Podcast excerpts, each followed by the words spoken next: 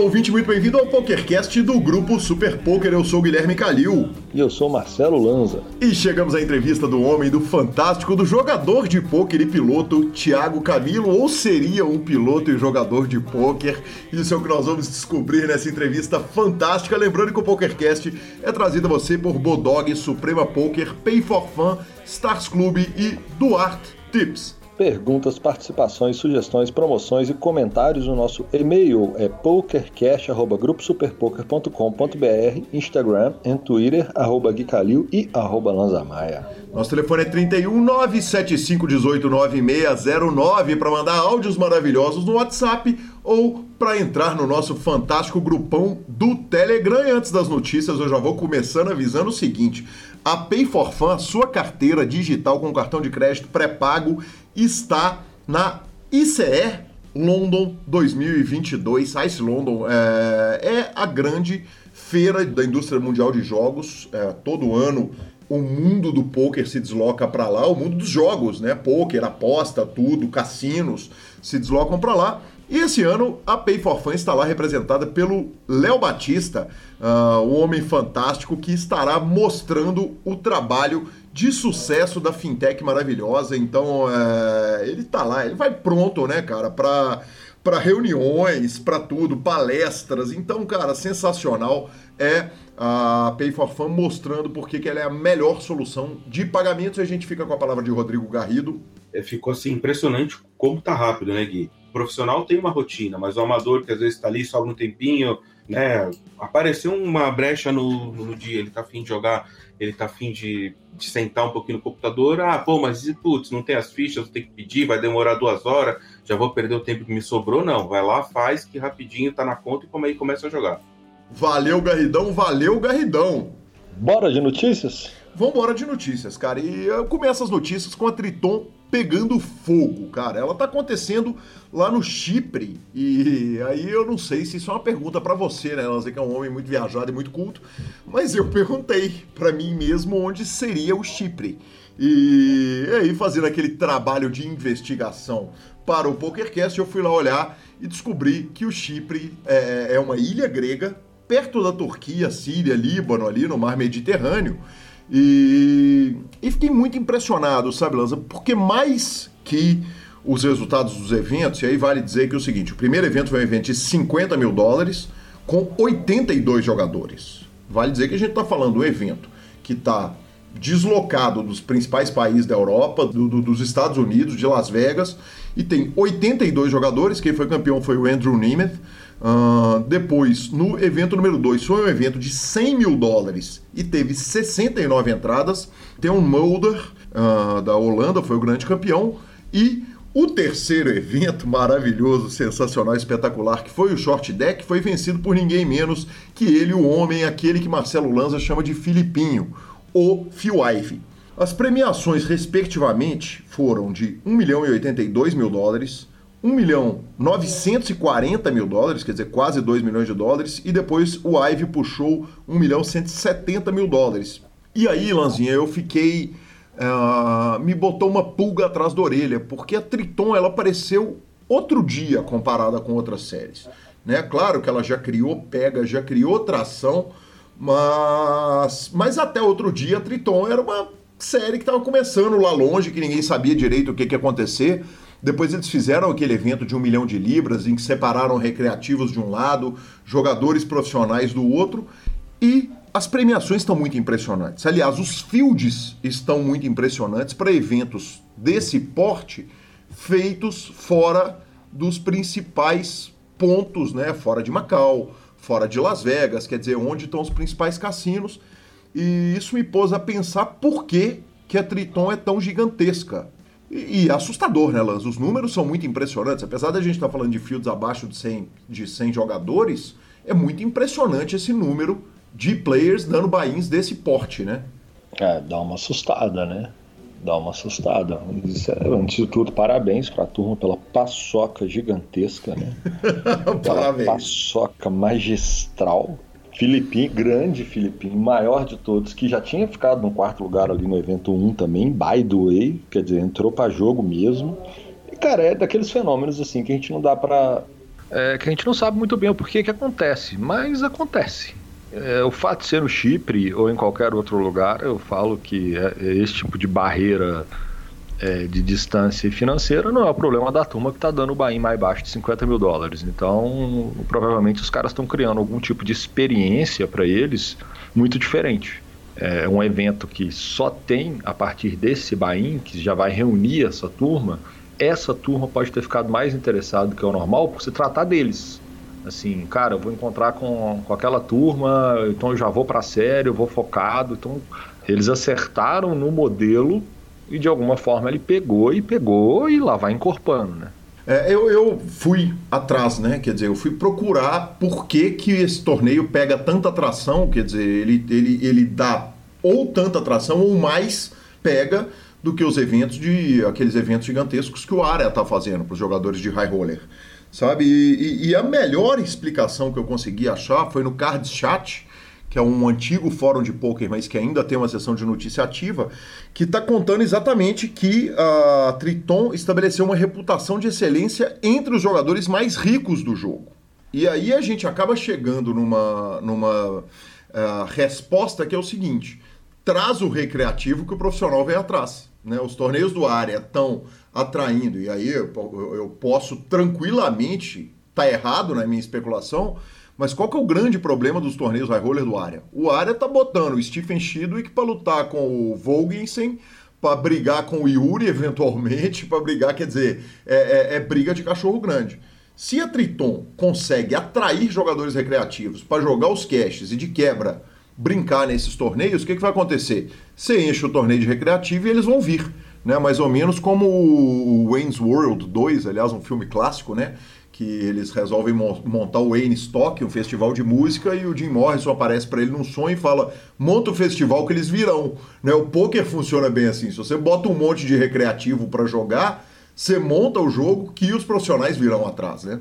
Justo, justo. Se eles tiverem esse mérito, então aí é, é mais justificável ainda, né? Além do mais do que essa experiência.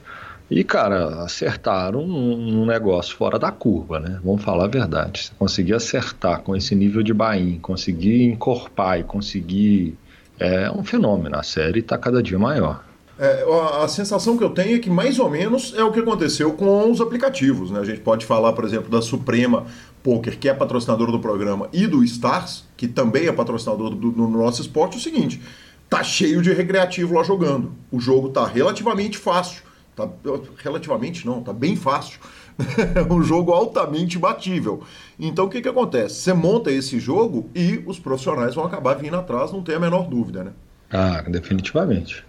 É, que é um outro efeito, né? A gente não sabia quando a gente montou aqui a chegar desse tamanho, mas de fato a gente montou para a turma do recreativo e, e, eles vieram e a turma foi atrás, né? Você tem muita razão nessa nessa linha de raciocínio. E felizmente continua cheio de recreativo. Vamos que vamos. é, é, só para a gente encerrar aqui a, a questão do uh, da Triton, eu não sei se a Ilha Grega é um tipo de paraíso fiscal, então se faz mais sentido ganhar lá do que em outros lugares.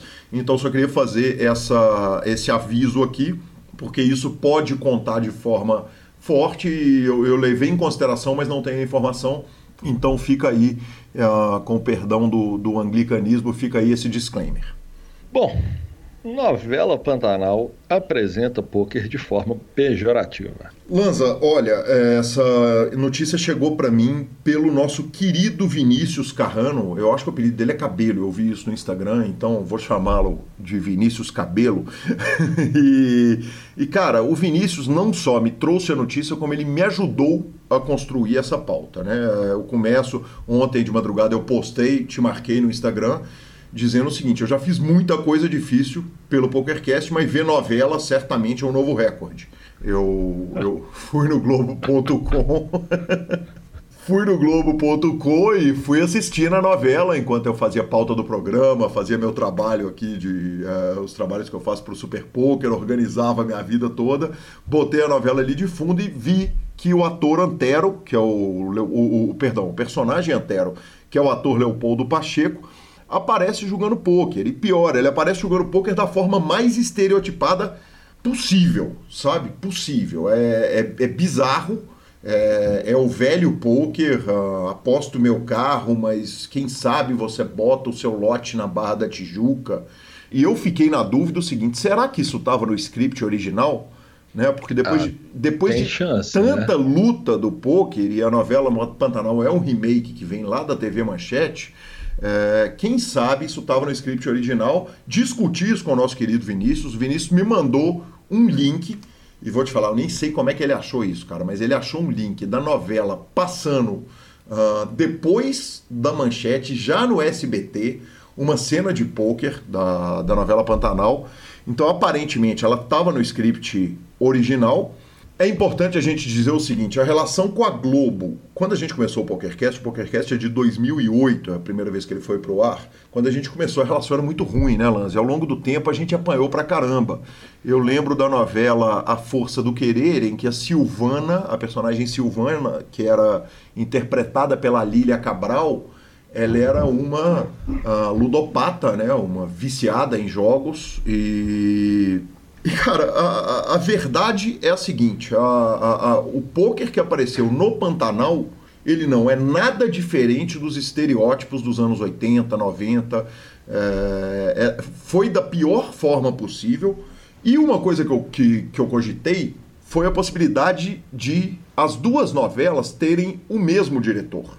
Quer dizer, às vezes é um cara que não gosta de poker, que está na Rede Globo e tal, mas não é o caso. Pantanal está sendo dirigida por um diretor a Força do Querer foi uh, dirigida por outro diretor.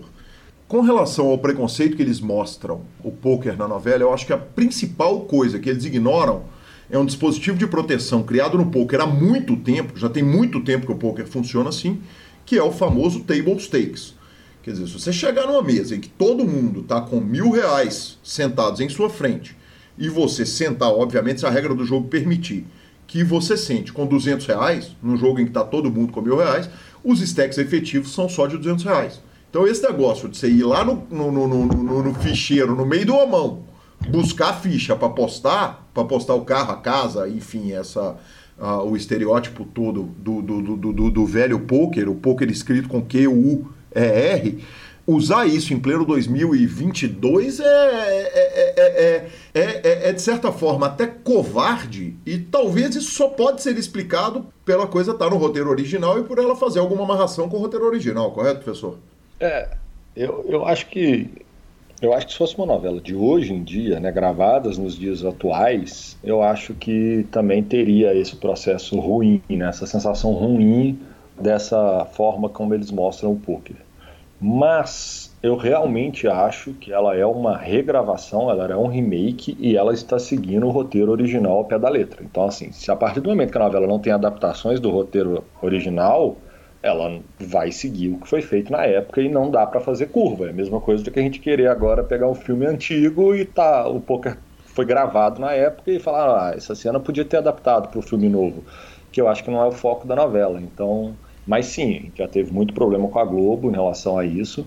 E esperamos que nas próximas produções dela ela comece a taxar o poker da forma correta, como um esporte, como um desenvolvimento, como força de trabalho, ao invés de ficar querendo pegar alguns pontos negativos que nesse caso nem se aplicam mais, né? Perfeito. Em defesa da Globo, o seguinte, cara, evoluiu demais, né? O poker era sempre que era mostrado na Rede Globo lá para os idos de 2008, 10, 11, 12, 13, até, até há poucos anos, ele era mostrado da pior forma, sempre com muito preconceito. E hoje a Rede Globo abriu as portas, vale dizer que outro dia estava o Akari e a Malrim Maggi lá tratando a respeito do nosso esporte lá sem nenhum preconceito, com a maior tranquilidade. Então essa evolução ela aconteceu. Mundial, né? Ter o conversa, conversa mundial. mundial. Exatamente. É. E é, essa evolução ela aconteceu, ela foi muito legal e, e enfim, é, é, é, só um ponto, porque obviamente quando a gente está na mídia de pôquer e, e, a novela está retratando o pôquer dessa forma, todo mundo vem falar conosco e, e eu acho que aí faz sentido a gente ter a discussão. Boa. Para nossa terceira notícia, a Fórmula 1 chega a Las Vegas, não tem nada a ver com poker, mas tem a ver com Las Vegas. Se tem a ver com Las Vegas, tem a ver com, com o nosso esporte, é só isso. É felicidade total do nosso correspondente internacional, Breno Campelo, que aliás está em uma road trip com o Ivan uh, o Ivan Royal Salute, que eu quero trazer aqui urgente, o Ivan Santana. E eu vou tentar puxar eles para cá, para contarem a respeito dessa viagem que eles vão parando de cassino em cassino nos Estados Unidos. Vou tentar trazê-los para cá para o PokerCast, fazer um antes e um depois. Tomara que dê certo, professor. Tomara, tomara, estão fazendo uma viagem muito bacana e inclusive há boatos que está sendo vendido o camarote do apartamento do Breno Campelo ali para quem quiser ver a Fórmula 1, porque ele tirou umas fotos da varanda e ele vai ter uma visão muito privilegiada, ele vai ver a corrida assim, em primeiro plano, né? Nada menos que ele merece, né? Nada menos.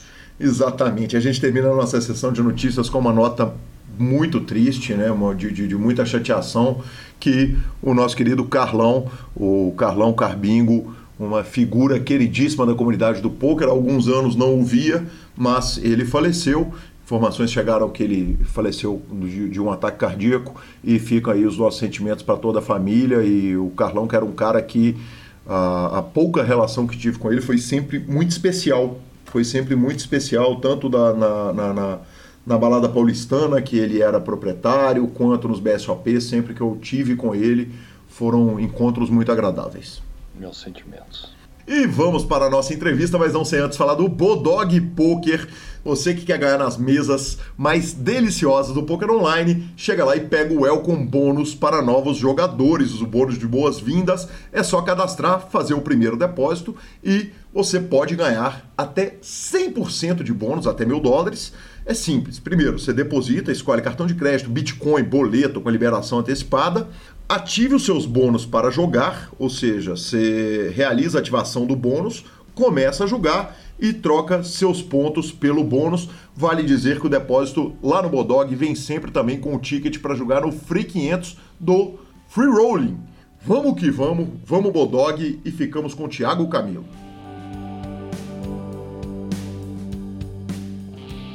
E é com grande satisfação que estamos aqui numa edição super especial, numa entrevista super especial do PokerCast, uma entrevista que eu quis fazer lá em 2010 e nós vamos tratar a respeito disso. Estou aqui com meu querido Rodrigo Garrido, campeão brasileiro, que vai fazer com a gente a entrevista, vai assumir aqui a posição de entrevistador e com o Thiago Camilo. Que satisfação, Thiago, muito bem-vindo ao PokerCast. Pô, prazer é meu estar tá aqui com duas lendas do poker, né? Um nas mesas, o outro que eu conheço faz tempo também, também conheci nas mesas, mas hoje também tem uma outra função.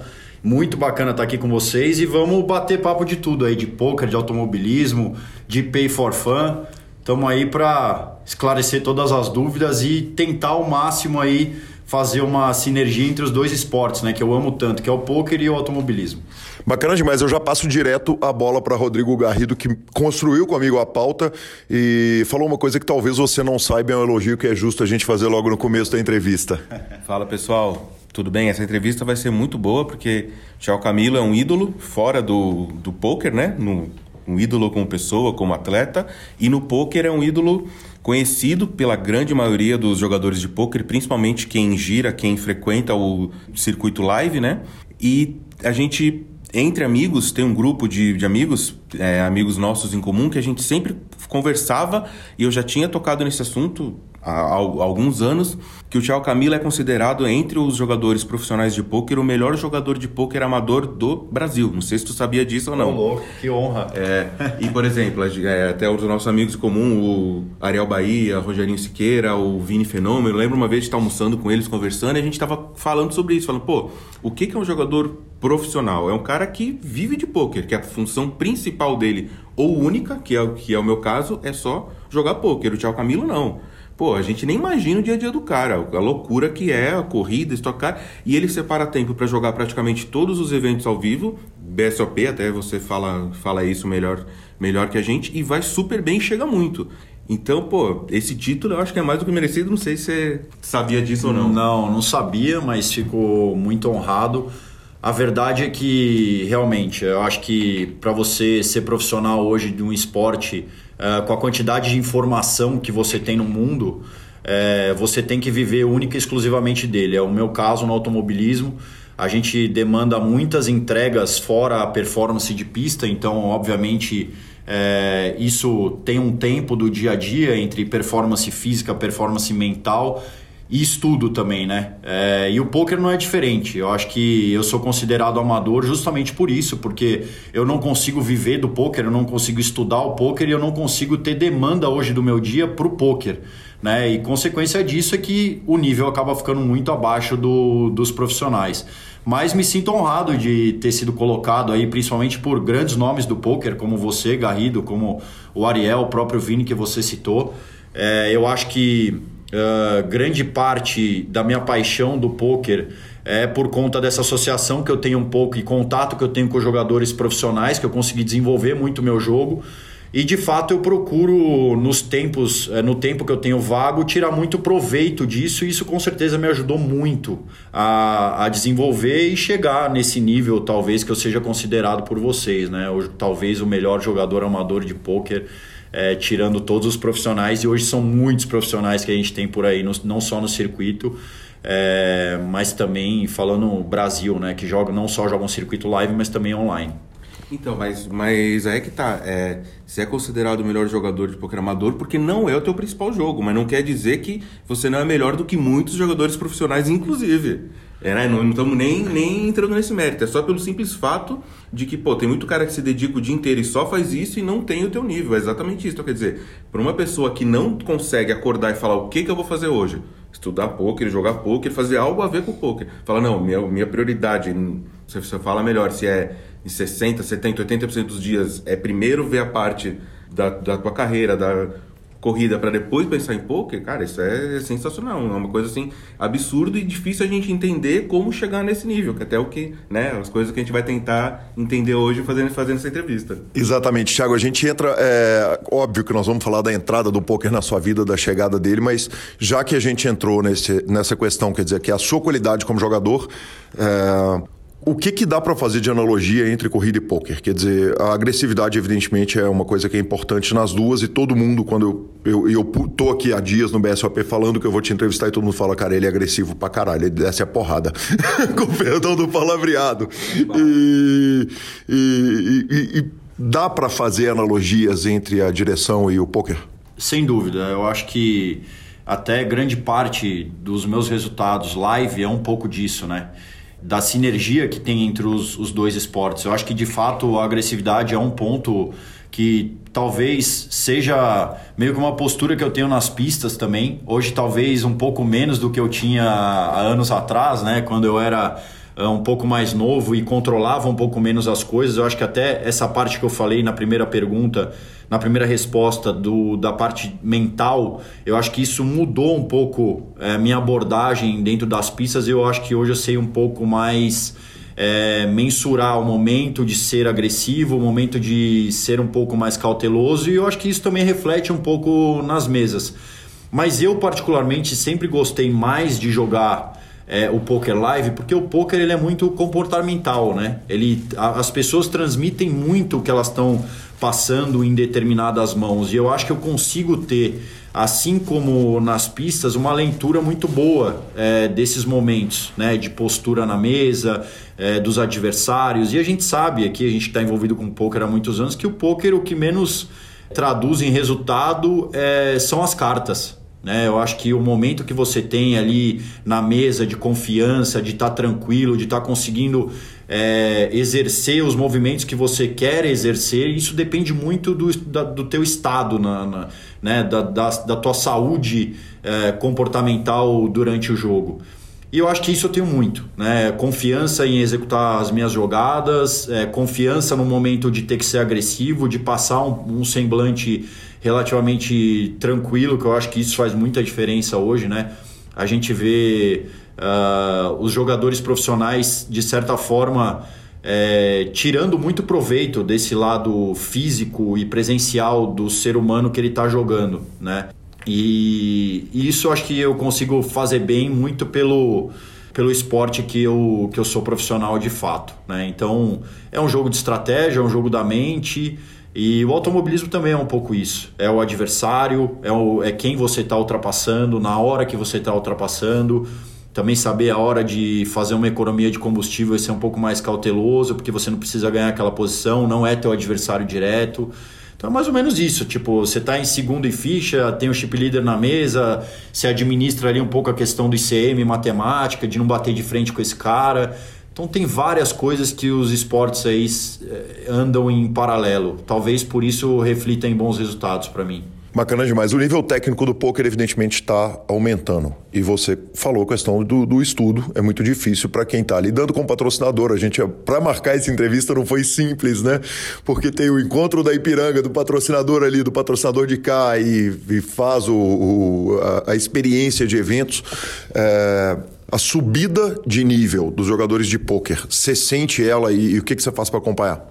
Com certeza, acho que isso é notório, né? O quanto o esporte evoluiu. Eu acho que isso faz um pouco parte do processo é, que eu também falei na primeira resposta, da quantidade de informação que você tem aí hoje no mundo, seja através da tecnologia ou seja através de algum estudo que eventualmente possa te ajudar é, na aperfeiçoação desse, desses movimentos, né? É, eu, por exemplo, quando garoto, só me preocupava em entrar no carro e exercer minha profissão e ter performance, que de fato eu conseguia ter. Mas talvez é, eu tinha os olhos fechados para outras coisas que eu faço hoje, e se eu tivesse feito essas coisas uh, anteriormente, hoje eu seria um profissional com certeza melhor e com mais resultados. Uhum. Isso, para mim, é, é uma coisa nítida. É, então eu consigo ver exatamente isso no, no ambiente do poker, sabe?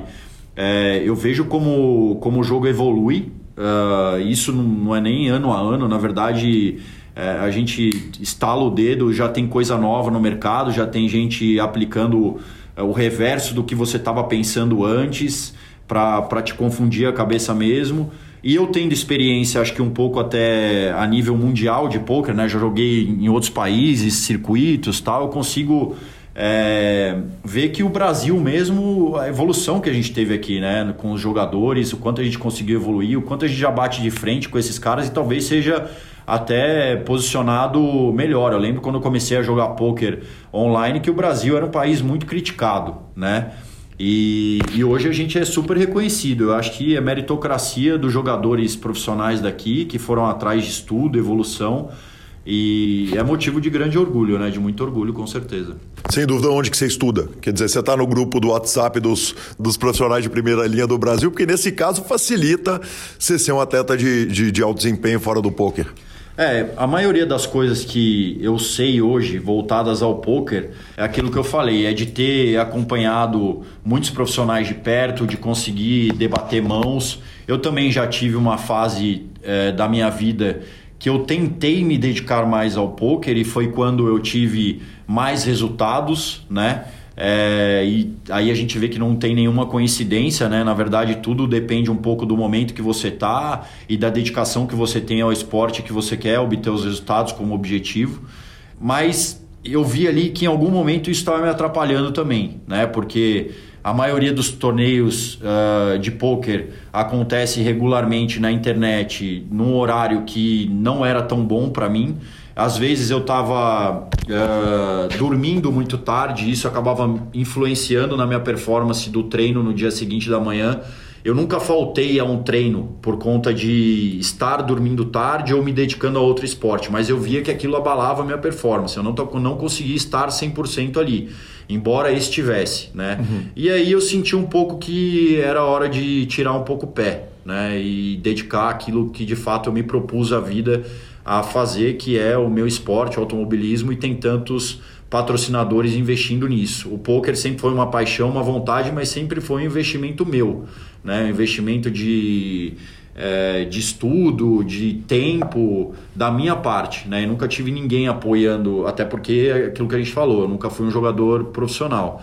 Então, eu acho que é mais ou menos isso, né? A gente, eu consegui buscar os resultados no momento que eu estava dedicado a isso e aí, no momento, eu vi que isso aí tinha que ficar de lado de fato, porque eu tinha que me dedicar ao automobilismo. Mas o que eu sei é muito da proximidade desses profissionais, de ver, de assistir vídeo, de ver mesa final, de analisar e ter a visão, acho que talvez, de um ponto de vista um pouco mais técnico do que é e o que não é. Perfeito. E a carreira de automobilismo, especialmente na estoque, ela é longeva, né? Eu te vi falando em entrevistas que você mira o Ingo Hoffman, que é um cara que a gente tem idade aproximada e o, o Ingo Hoffman correu ainda muito mais velho do que a gente, né? Muito mais, com, com muito mais idade do que a gente tem. É, você faz plano para o pós-carreira no automobilismo?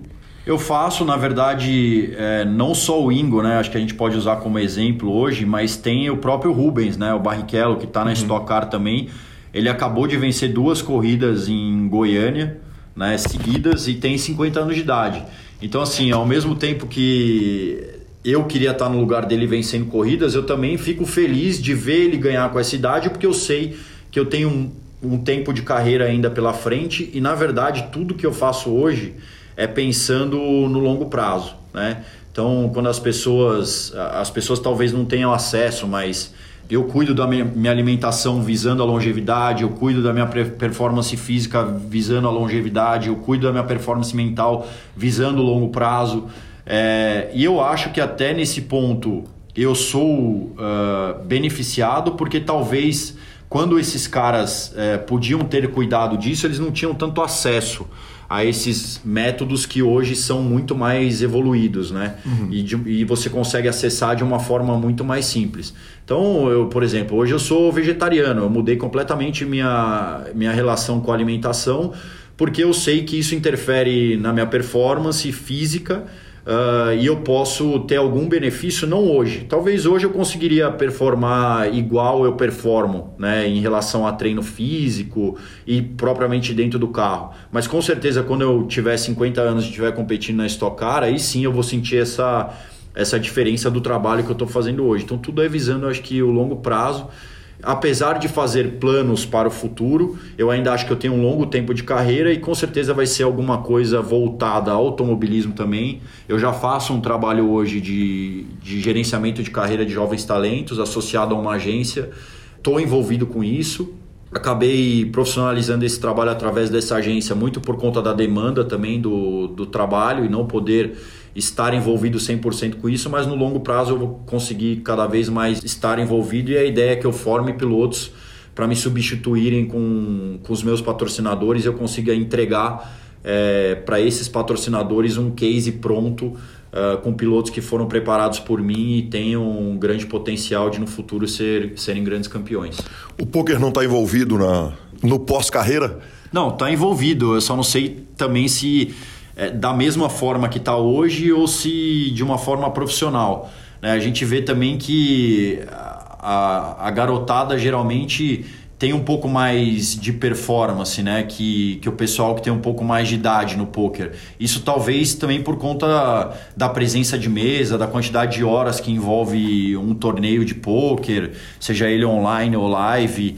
Uh, sem dúvida, hoje numa mesa, se eu não tiver bem preparado para enfrentar aquele dia de torneio, bem alimentado, eu já sinto um pouco, principalmente no final do dia. Mas isso é, acho que é de maneira geral, né? Eu acho que as pessoas envolvidas com poker talvez ainda não tenham percebido o quão importante é uh, o trabalho físico é, e o trabalho mental para estar numa mesa. O profissional que identificou isso lá atrás e trabalha isso, com certeza ele tem melhor performance, né? O cara que vai para academia, que não se preocupa só, porque se você for parar para olhar, é dura a vida de jogador profissional de pôquer. O cara ficar sentado numa mesa, seja jogando online durante 10, 12, 15 horas por dia, fora os estudos, se ele não tiver um tempo para ele, acaba que o corpo dele vai sentir isso e ele também não vai conseguir performar, né? Então o poker está envolvido sim. Eu só não sei se de uma maneira é, mais como primeiro plano ou se continua dessa forma que eu tô, tendo em vista que eu tenho outras prioridades dentro do automobilismo. Legal. Um ponto bem importante falar assim que eu acho bem interessante, principalmente que tem muita gente, né, que começou a jogar há pouco tempo, um ano, dois anos, três anos, pelo menos de 4, 5 anos para trás, não, não existiam solvers, né? A forma de estudo. Como que a gente fazia para estudar o poker profissional no Brasil hoje tem mais de 15 anos, está ali entre 20 e 15 anos atrás. Então, quem está de 5 anos para cá, a pessoa quer começar a jogar, ela quer estudar sozinha em casa, ela pode, porque ela já tem material para isso. Cinco anos para trás, até esses 15 que eu falei, 20, não, não tinha como. Então o Thiago já, já, é, já é dessa época, já jogava, e isso dele ter esse contato direto com os jogadores profissionais, com os melhores da época, tenho certeza que ajudou muito nessa evolução e ele chegar nesse nível que ele está hoje. Porque você queria ter certeza sobre, sobre uma mão, você não tinha um computador que te dava essa resposta. Qual era o jeito mais fácil? Que até o que a gente falava para quem perguntava como que eu vou estudar poker. Acha alguém que é melhor do que você, de preferência, quanto melhor o nível do cara, mais correta vai ser a resposta você vai ter e tira a dúvida de mão. Então esses grupos, a gente sempre fez muito isso. Manda a mão, manda a mão, pergunta, vem a resposta, um opina, outro vai, até chegar numa resposta que tecnicamente deveria ser a melhor. Hoje com o Solver você consegue fazer isso em casa de uma forma melhor. Mas pro Poker Live, que é o foco do, do, do Thiago, que é o que ele mais joga, nem sempre o Solver dá a resposta exata, porque tem as nuances, tem as, as particularidades do, do live que ainda não tem software que dá a resposta. Espero que também nunca, nunca tenha, né? Para continuar essa, essa beleza, essa magia, né? Tiago, e o home game dos pilotos? Quer dizer, quem que tá no seu home game, quem que vai para sua casa, senta na mesa lá e que vocês vão tomar dinheiro um no outro, como é que como é que funciona isso no automobilismo? Essa é uma curiosidade grande que a gente tem, porque a gente sabe que tem muito piloto que joga. Tem, a gente já, na verdade, hoje, até falando do nível profissional da categoria, a gente consegue se ver muito pouco, assim. A Stock Car mudou muito a forma dos eventos, né, o formato do, dos eventos, então são pouquíssimos treinos, uh, classificação e corrida, já uma coisa em cima da outra. Então você tem pouco tempo para desenvolver, estar com a equipe, fazer as reuniões. A gente geralmente chega no autódromo na sexta-feira, sábado já tem dois treinos, classificação e domingo corre.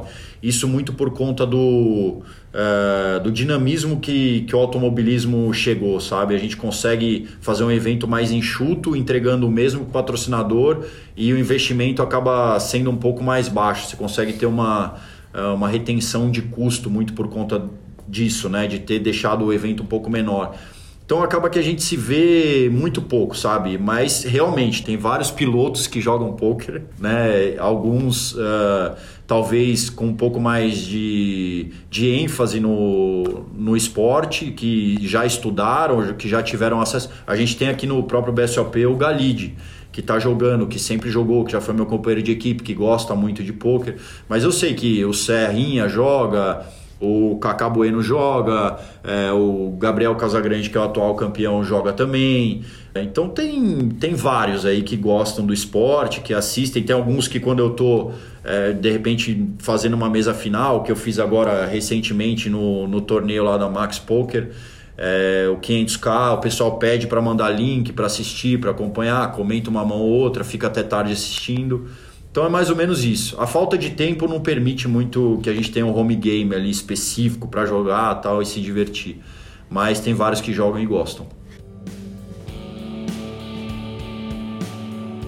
Olá, olá, ouvinte, interrompo a entrevista muito rapidamente. A gente já vai voltar para o Thiago Camilo, mas é importante a gente falar que é o seguinte: Chegamos à hora de falar da Suprema e adivinha, adivinha, tem um milhão de reais garantidos da Suprema. É, dessa vez vai ser no dia 10 do 4, às 17 horas, buy de 390 reais. Os blinds são de 15 minutos e o torneio vai ser Progressive Knockout. Que delícia! Se você está ouvindo o programa antes de 10 do 4, você pode entrar. Mas se você está ouvindo em qualquer época, você está vendo que quase todo final de semana tem um milhão garantido da Suprema.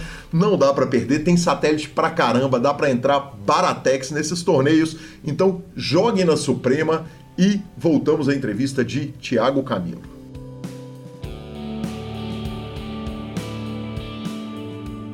Quando a gente cogitou pela primeira vez fazer uma entrevista, você falou comigo, Gui, vamos pensar a respeito disso, vamos construir isso direito. Era ainda lá nos, é, nos tempos da concorrente, eu não estava no Super Poker, porque havia um incômodo com patrocinadores. A visão do poker era muito diferente, obviamente o, a profissionalização do esporte não tinha vindo. Houve incômodo para você a, a, a associação da sua imagem com o poker? Como é que isso foi lá atrás e como é que é hoje? Eu acho que isso é um pouco da, da resposta que eu dei, né, em relação a tempo e prioridade. Uh, talvez se o patrocinador tem essa percepção que a tua prioridade é o poker, isso sim pode causar um certo desconforto. Mas a partir do momento que ele vê que a tua entrega maior está voltada para o teu esporte, que o poker é, é, sim uma paixão, que eu jogo os torneios, uh, participo dos torneios e consigo ter bons resultados, mesmo sem ter uma entrega e uma demanda com foco no, no poker, aí acaba sendo uma coisa que até tem um certo incentivo. Vou dar um exemplo agora, a gente tem a convenção da Ipiranga na, aqui em São Paulo, a maior convenção do ano, a convenção anual da Ipiranga, quarta e quinta no Expo Center Norte, que reúne mais de 8 mil pessoas. E eu espero estar aqui na terça-feira disputando a mesa final. E isso, durante uma das reuniões, eu levantei esse ponto. Quando que eu vou precisar estar lá fisicamente? Porque eu vou jogar um torneio de pôquer e se eu for para a mesa final, terça-feira eu vou estar tá lá. E o pessoal, nossa, que legal, tal, me manda para assistir, para acompanhar. Então não existe essa é, hoje em dia essa, digamos, esse, essa cobrança do patrocinador com relação a isso, porque ele está vendo que de fato eu priorizo sim o esporte que eu tenho maior investimento, que eu sou profissional do automobilismo e que eu tenho todas as entregas em dia que eu tenho que ter. Prova disso é que a gente tem um patrocinador em comum que patrocina o, o poker e patrocina o automobilismo também, que é a Pay for Fun. Patrocina tanto eu quanto o Gabriel Casagrande, que, que somos do automobilismo, o Garrido uh, aqui no poker. Então acho que não tem nenhuma discriminação com relação a isso, muito pelo contrário, acho que isso mostra que cada vez mais os esportes estão cada vez mais próximos por conta da profissionalização. Com relação à pecha de compreensão errada de que é um jogo de azar, nunca houve incômodo? Quer dizer, dessa possibilidade de você falar, putz, eles talvez vão me associar ali a um jogo que lá em 2010 era muito diferente e você já estava no jogo. Você estava naqueles primeiros BSOPs grandes de Curitiba, quando o, o, Campeonato Brasileiro foi crescendo de verdade, né, tomando proporção. É isso, acho que é um, uma imagem um pouco, talvez, uh, negativa muito do passado, né? Antes até de 2010, dessa do ano de fato que o BSOP começou a se destacar mais, que o poker ganhou começou a ganhar mais identidade no cenário como esporte profissional e eu acho que quem defende a comunidade, quem sempre defendeu, sempre tiveram bons argumentos para conseguir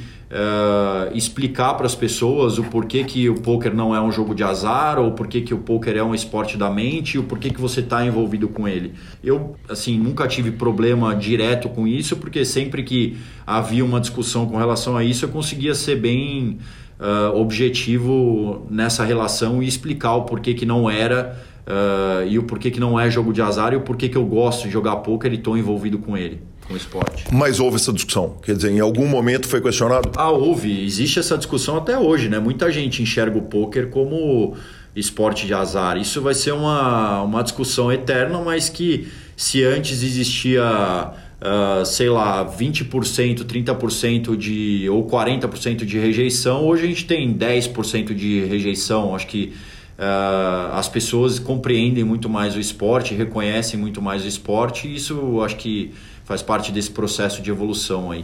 Bacana demais. Uh, você é filho de piloto. Né, o, o, a, o, automobilismo entrou na sua vida já, você já é segunda geração no automobilismo. No poker também? Onde que você conhece o poker? Como que começa a sua história com o nosso jogo?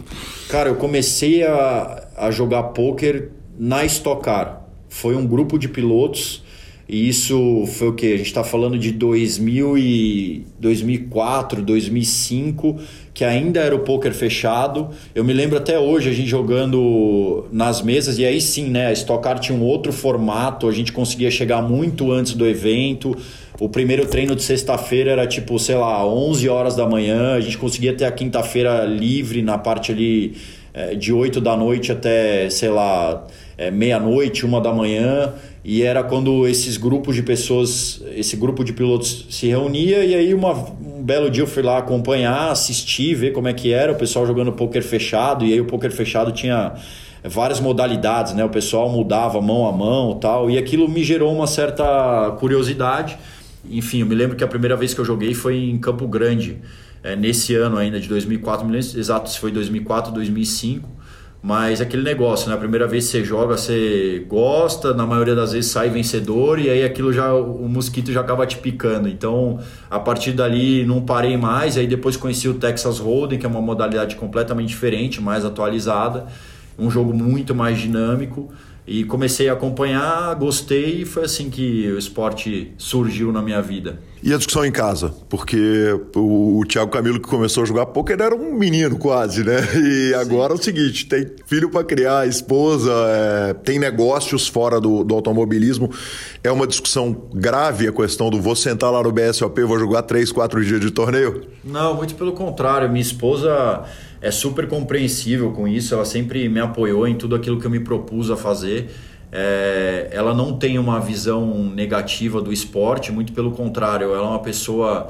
É, ela é influenciadora, trabalha com redes sociais. Ela já veio aqui, inclusive, no BSOP, na época que a gente não estava junto ainda, participou uh, daqui, de, um, de um dos eventos aqui, mais confraternização né, de convidados é, aprendeu o poker com, com o Serginho, ele explicou um pouco, então ela sabe como é que funciona o esporte, ela sabe o tamanho de um evento como esse, e é aquilo, né? Acho que antes de você criticar, você precisa saber o que, que é. E ela é muito disso. Ela, antes dela criticar, ela procurou saber o porquê que eu gostava, desde quando eu praticava, o que era o esporte.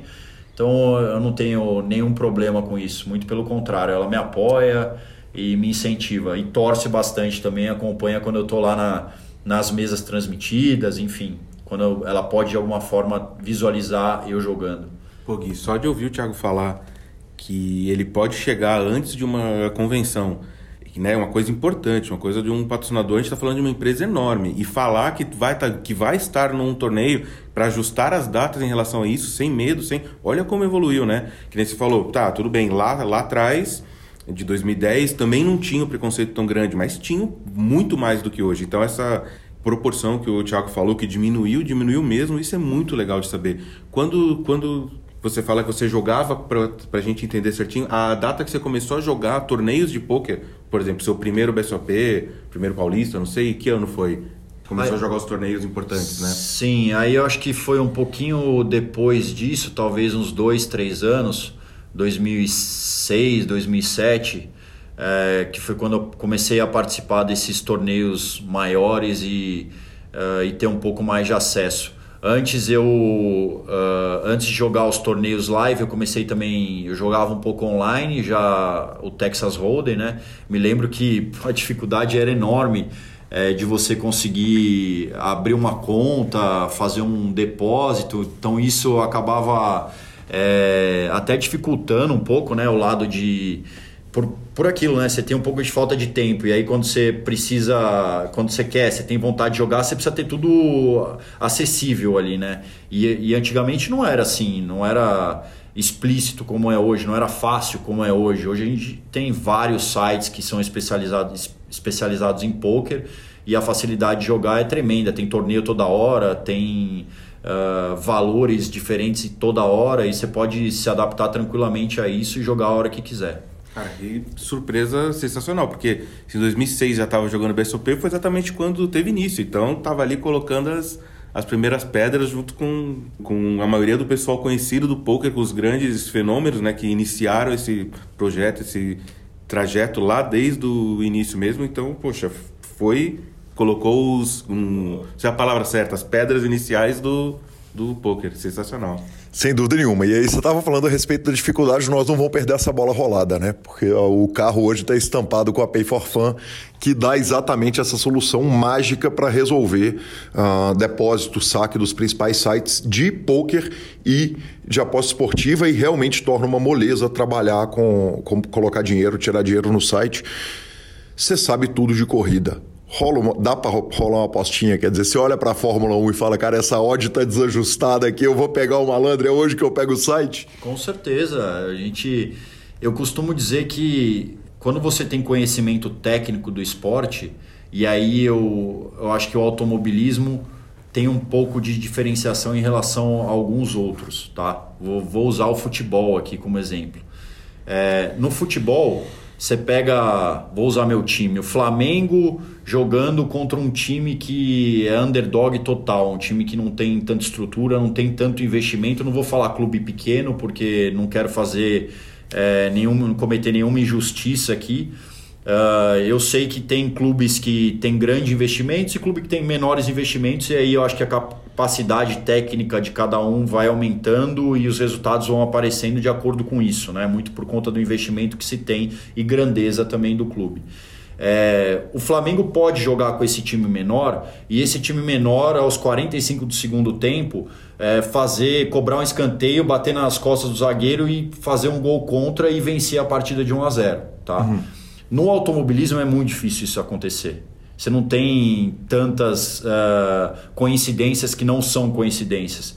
O melhor, uh, o melhor piloto, o melhor carro, a melhor equipe no longo prazo vai vencer sempre. E a maioria das odds do automobilismo é muito baseada nisso.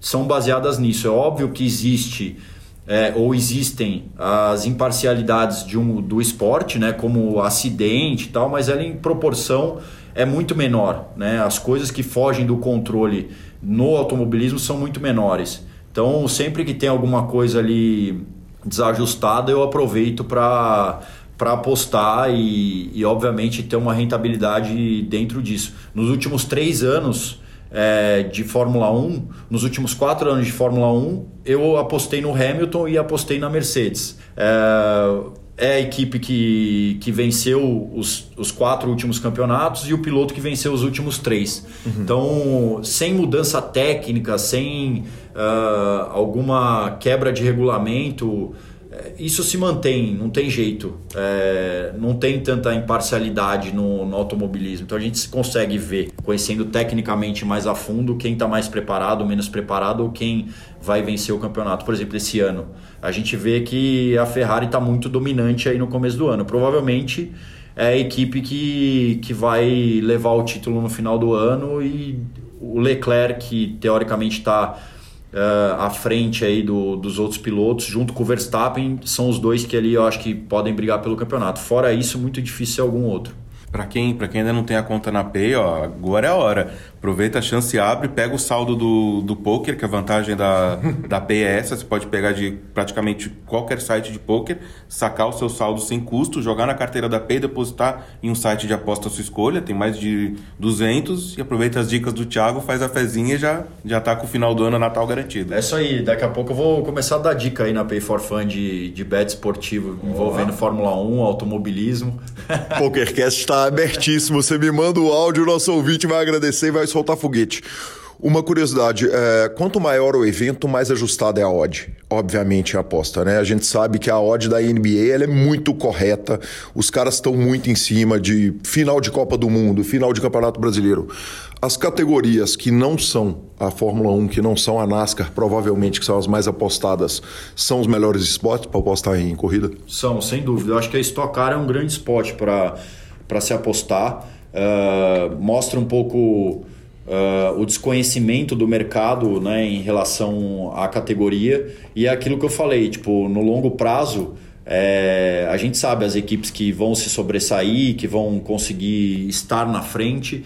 E diferente um pouco até da Fórmula 1 Uh, a Stock Car tem regras no, no campeonato que acabam influenciando muito a odds uh, de um site, e odds de uma corrida, odds de um campeonato, que às vezes eles não contabilizam, né? E a gente consegue saber exatamente a interferência que isso tem dentro de um, de um resultado. Por exemplo, a Stock Car tem uma regra de peso né, no carro, é, chama lastro do sucesso. O primeiro do campeonato carrega 30 quilos na corrida seguinte, o segundo carrega 25, o terceiro 20. Uh, e isso influencia 100% no desempenho. E aí quando você abre uma odds para ver uh, de fato quanto que está pagando um líder do campeonato por ser líder do campeonato, mas ele vai carregar esse peso, a gente sabe que a chance desse cara ter um desempenho bom ou estar fora do, do, do top 6 é muito relativa, sabe? Uh, e com certeza eles não conseguem fazer não conseguem contabilizar e transformar isso em, em odds reais. Eu tenho certeza disso, é muito difícil. A Stock Car é uma categoria extremamente competitiva que a gente briga por milésimos de segundo.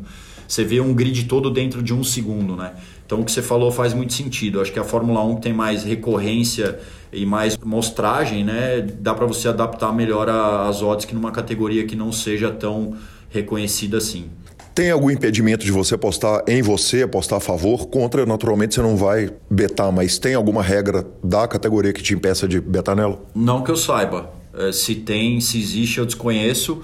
É, eu acho que, como em qualquer aposta, né, qualquer movimento suspeito, é, provavelmente vai ser, esse movimento vai ser investigado, mas se tratando de categorias profissionais que envolvem patrocinadores, grandes empresas, grandes marcas é, e pilotos também que são extremamente profissionais, eu acho que o risco disso acontecer, de ter alguma movimentação estranha é, é, perto de zero. Não vou falar zero porque eu não coloco minha mão no fogo, mas da minha parte é zero. Apostando ou não apostando, vou sempre, todo mundo sabe aqui quais são os meus objetivos é, como atleta, como piloto e vou sempre estar tá lutando pelo melhor. Bacana demais. Uh, torneio de celebridade não dá para brincar, né, Thiago? Te botar no meio dos caras para jogar com celebridade convidada do BSOP, para quem tá jogando main event, quer dizer, é, é, dá para olhar para ele? Tem dia que dá vontade de sentar lá e jogar ou nunca? Não, tem dia que dá vontade de jogar sim. É bacana tá com, acho que mais do que é, um esporte para que você visa o, a premiação, uh, visa o valor monetário, né? Porque afinal de contas isso também é algo determinante.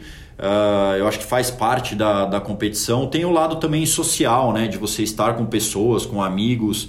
E nem sempre isso é possível, ainda mais no, no meu caso, né? Que eu tenho que mapear exatamente os eventos que eu vou conseguir participar ou não. Mas o que acontece é que na maioria das vezes os torneios de convidados fazem, eles estão juntos ou acontecendo no mesmo momento que torneios que eu tenho mais interesse de, de jogar. Né? Por exemplo, ah, no BSOP Millions uh, tem o torneio de convidados, mas ao mesmo tempo tem o Super High Roller. Se você me perguntar qual você prefere jogar, óbvio que eu prefiro jogar o Super High Roller, né? Pelo, pelos desafios, e também por tudo que, que envolve o esporte e quem está associado a ele já há mais tempo. Então, o torneio de convidado é legal jogar? É, mas se pudesse ser num dia diferente do, do, da grade de torneio que já acontece, seria melhor, porque aí dá para jogar tudo e ficar muito mais fácil. Quem são os atletas bons? Quer dizer, além de você, que foi considerado pelo Ariel, pelo Garrido, pela turma, um, um jogador de pôquer de primeira linha, você obviamente trombou com muita gente. Moisés, certamente, a Malrim que joga tudo e que tem gosto dessa turma que vem para o torneio da Ubaim. Uh, quem são os que que são firmeza no jogo. Muitos, muitos amigos off-poker perguntam isso, sabia? Tá, mas e aí, o Neymar, ele joga mesmo? E o Ronaldo, ele só faz marketing ou eles sabem mesmo? O Thiago vai saber dar uma boa resposta para isso, explicar pra gente. Eu acho que assim, o atleta ele tem um pouco mais de facilidade em entender uh, o jogo em si, né? principalmente quando ele é dinâmico. O cara que vem de outro esporte é diferente de um, de um cara que talvez não tenha ligação nenhuma com, com algum outro esporte e quer aprender poker. Eu acho que ele demora e demanda um pouco mais de tempo e estudo para entender a dinâmica toda. O cara que é o atleta, ele já tem algumas características pessoais, né? Que ele consegue traduzir para o jogo depois que ele aprende. É o que você falou, ah, você, as pessoas te enxergam como na mesa?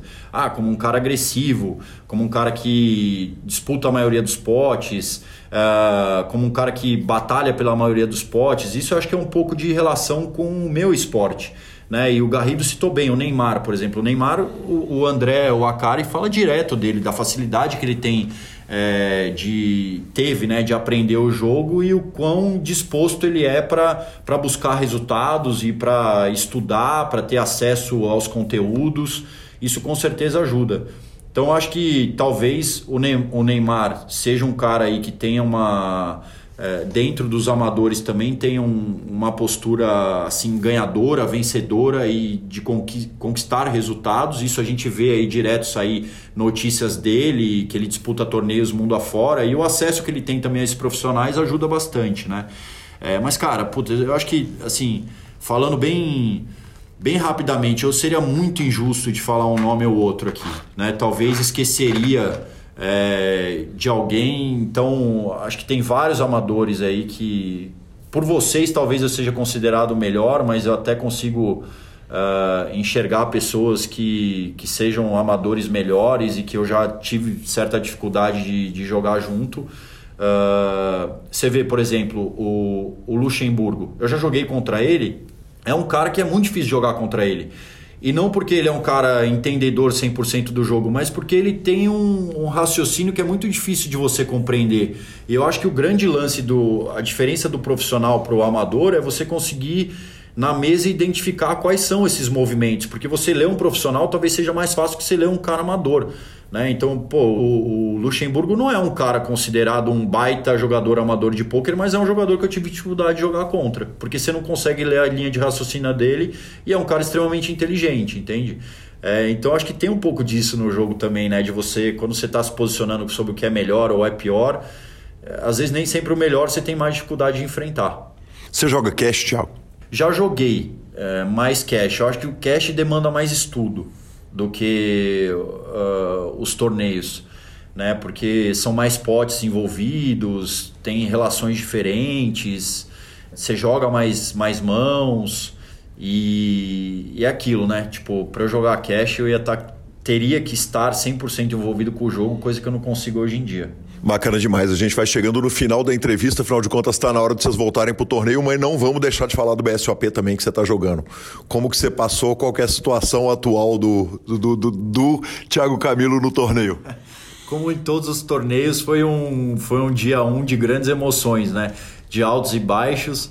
É, meu stack ali, como é conhecido no, no mundo do poker, aqui na comunidade do poker, é montanha russa mesmo. Eu vou do céu ao inferno muito rápido.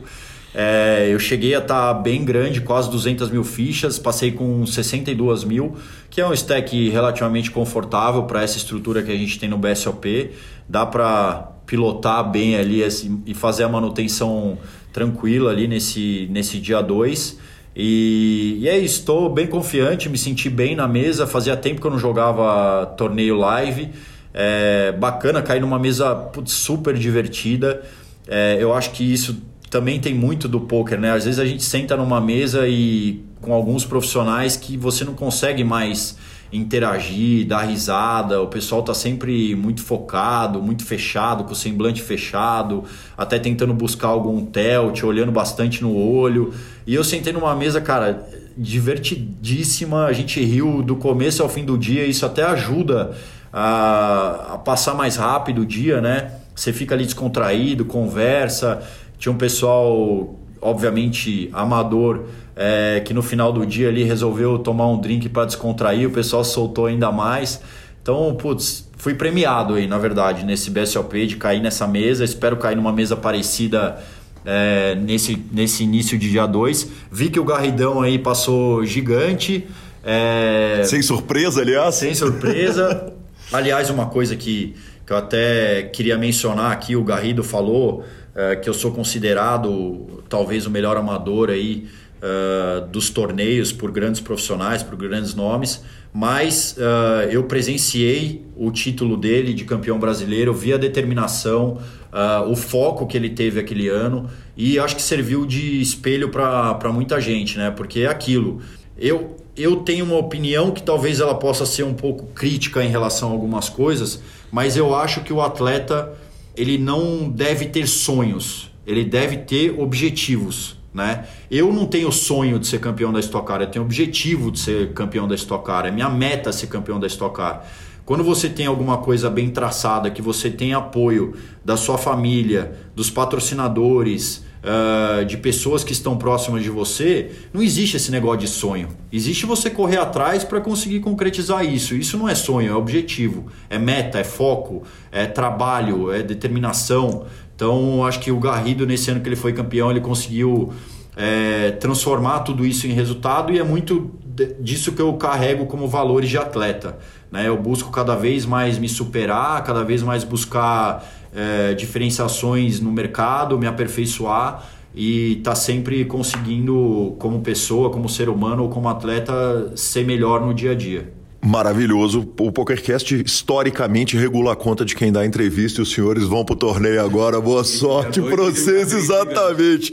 Que eu narre vocês amanhã e depois na, nas transmissões de dia semifinal e final. Legal, Gui. Primeiro queria te agradecer muito né, por, pelo convite, por estar tá podendo estar aqui junto. Eu acredito que essa entrevista vai ser muito, muito boa, o pessoal vai adorar, além de poder conhecer a história do, do Thiago, ter todas essas informações que a gente teve, vai ser um ponto legal até para um, um jovem que está iniciando, que está na carreira, poder mostrar para a mãe, para o pai, falar, olha, que entrevista pô, de, um, de um ídolo, de um cara conhecido, fora do cenário, poder dizer tudo isso, falar tudo isso que ele falou, abrir, abrir o jogo pra gente, né? Mostrar. Então, acho que essa entrevista vai ter uma função muito importante, muito boa. Obrigado. Bacana demais. A expressão que a gente usa é pilotar stack, né? Que vocês pilotem muito bem, GL. Obrigado, obrigado pelo espaço. Acho que talvez essa tenha sido a primeira entrevista né, que eu fiz completa, acho que podendo usar um pouco dos paralelos entre os dois esportes. Agradeço o espaço, acho que isso, como o Garrido falou, mostra o tamanho do poker hoje, assim como o automobilismo também é um esporte grandioso. E a gente vive aí uma excelente fase com torneios lotados, cada vez crescendo mais, cada vez com pessoas mais interesse no jogo. E eu torço para que isso aconteça e que mais pessoas possam ter conhecimento do poker, se divertir e quem sabe ter isso como como profissão também. Obrigado, Gui, pelo, pelo espaço, Garrido por poder compartilhar um pouco dessas ideias com você e todo o pessoal aí do, do grupo Super Poker que vai estar acompanhando a entrevista e da comunidade do poker, a gente se vê aí nas mesas. Valeu, obrigado. Sensacional, Marcelo Lanza. Que homem é Thiago Camilo, hein? Que homem, né? Que, que cara fino, que cara educado, que cara agradável, né? Diferenciado. Diferenciado, cara. O, o, o porte na mesa, né? O, o, o, cara, que ele, é, ele é sensacional mesmo. Muito obrigado, sensacional. Obrigado, Thiago. Certamente vamos ter muito mais para conversar com ele em edições futuras do PokerCast. E foi demais receber esse gigante do esporte aqui no PokerCast. Vamos falar um pouquinho com o Luiz? Vamos falar um pouquinho com o Luiz Duarte, né, cara? Aprender sobre a posse esportiva sempre interessa e o Luiz Duarte é, fechou o mês, né? Voando, né, cara? Fechou o primeiro mês voando do Grupo Pago. Fala, Luiz! Fala, meu mano, beleza? Claro, na hora. Cara, primeiro mês foi um sucesso absoluto. É, a gente tinha aquela. Não digo pressão, porque o primeiro mês do grupo Free foi de qualidade de grupo VIP, mas no grupo Free no primeiro mês a gente tinha conquistado 19,75 unidades, né? E aí no primeiro mês do grupo VIP a gente conseguiu superar essa, essa marca, sim senhor. É, 23,85 unidades positivas e, e olha lá, primeira semana de abril já estamos com mais de 10 positivas também, então tudo indica que a gente é, deve superar novamente o, o primeiro mês também. Maravilha. Boa. A gente fica com a palavra do Stars Clube, que é muito mais que um clube de poker online, e dessa vez eu vou dar uma dica muito legal. Se você entrar no Instagram do Stars Clube e clicar na Linktree ou no Biolink, né? Lá embaixo tem aquela árvore de links no perfil deles do Instagram e a árvore de links dele é legal demais. Obviamente tem lá o Baixar o Suprema Poker App, tem a central de atendimento, mas tem e-book, tem fichas 24 horas, tem o YouTube do Stars Club, tem o site do Stars Club, tem o link claro para o PokerCast, né? Afinal de contas, eles são parceiros do nosso coração. E tem a playlist de música do Stars. Então jogue conosco, jogue no Stars, venha para o Stars Club. Boa. Bora de redes sociais? Vamos embora de redes sociais. Lança, observa, abre o mapa mundi aí na sua frente o seguinte. Primeiro, Peterson Leite pediu para adicionar ele no grupão do Telegram eu perguntei para ele de onde ele falava, né, para anotar, botar a agenda bonitinha. Ele falou, cara, eu sou do interior de São Paulo, mas moro aqui no Catar. Aí sim. Aí sim. Então é o seguinte, agora a gente tem um correspondente em Las Vegas para falar de pôquer, mas a Copa do Mundo tá chegando e a gente tem correspondente direto do Catar, tá bom? É o PokerCast em todos os lugares do planeta. Inclusive em Ontário, onde o querido Eduardo conversou comigo sobre a regulamentação do poker. Aparentemente ela é intraestadual. Ele está lamentando de não poder julgar com o mundo inteiro, mas muito obrigado. E aí eu recebi uma mensagem de Guilherme Lopes que falou o seguinte: cara, deixa eu te falar, o Fernando foi embora da Austrália para o Brasil mas eu tô aqui na Austrália, então seu correspondente australiano também está aqui. Então fica o meu abraço para o Guilherme Lopes, direto da, da de, de Land. Maravilhoso, sensacional. Que fenômeno, hein, senhor? Tá espalhado, louco. espalhado por todos os confins do planeta. Tá, tá louco, nós pegamos todos os lugares, né? Nós cobrimos o globo agora, tá de brincadeira. Uh, tivemos também uma mensagem do Henry. Eu não vou, cara. Uh, Bednarchuk, eu vou tentar, né, cara? Ele falou que tá viciado no PokerCast, descobriu esse ano e a playlist é obrigatória nas corridas dele. Logo ele crava um gigante para vir conversar conosco. Muito obrigado. A gente agradece a participação de todo mundo e lembra que o PokerCast é trazido a você pela Bodog, pela Suprema Poker, pela Pay for Fun, pelo Stars Club e pela Duarte Tips. Mande nos áudios, teremos o maior prazer de tocar áudios aqui. E vamos à nossa finalização superpoker.com.br, tudo sobre poker no Brasil e no mundo, onde tem poker, o Super Poker está na aba de clubes e na aba de vídeos. Temos transmissões ao vivo dos maiores torneios de poker do mundo, análises técnicas, programas de humor e entrevistas icônicas. Vale dizer que essa semana tem transmissão do torneio do Uruguai, o Enjoy Poker. Estaremos eu e o Caio Braz fazendo lá no canal do YouTube do Super Poker, dias 11, 12 e 13, semana que vem, claro. Uh, revistaflop.com.br, a sua revista de poker, e cobertura mão a mão de torneios pelo Brasil e pelo mundo. Dica cultural, Marcelo Lanza. Dica cultural. Cara, semana passada eu dei duas dicas culturais e eu comecei a ver o Moonlight, a série da Disney Plus. É, eu comecei a ver, fiquei chateado porque ultimamente a Disney estava lançando séries com, tipo, soltava três episódios, depois soltava um por semana. E dessa vez ela só soltou um episódio. Então, o que foi o que deu para ver. Mas confesso que eu, eu gostei bastante, cara. Eu me diverti bastante com, com o episódio que passou. Essa semana sol, soltou, soltou o segundo hoje, soltou o segundo, verei hoje à noite. E no mais, procurarei coisas novas, porque agora eu só tô dando feedback do que eu já, do que eu já recomendei. E vamos ver se semana que vem eu consigo arrumar alguma coisa nova pra turma. Maravilhoso, Lanzinha. Eu, eu não sei se eu falei da série Love, cara. É LOV3, é uma série nacional. Ela é muito adulta, definitivamente precisa tirar as crianças da sala. É, ela é curtinha, se não me engano, são seis episódios de meia hora. Eu, eu assisti essa série achei ela bem legal. É necessária uma cabeça aberta, né? É necessária aquela uh, uma cabeça jovem para ver, porque a cabeça é, com muito amor. É, ela é muito adulta, né? É uma cabeça sem julgamento, talvez seja a melhor ah, palavra. Ah, ok, ok. Mas ela tá no, no, no Amazon Prime, uh, LOV3 é o nome da série. Olha, eu me diverti a pampa, tá? então fica a recomendação com todos os disclaimers que já fiz antecipadamente. Justo. Bora? Bora. Arroba Gui Calil e arroba Lanza Maia são os nossos Instagrams. Nos procure no Spotify, Deezer, YouTube, Amazon Music, Podcast Players, onde você quiser ouvir podcast. Certamente estaremos lá. Nos indique, nos dê 5 estrelas e a edição é do fantástico Rodolfo Vidal. Um grande abraço a todos e até a próxima semana. Valeu!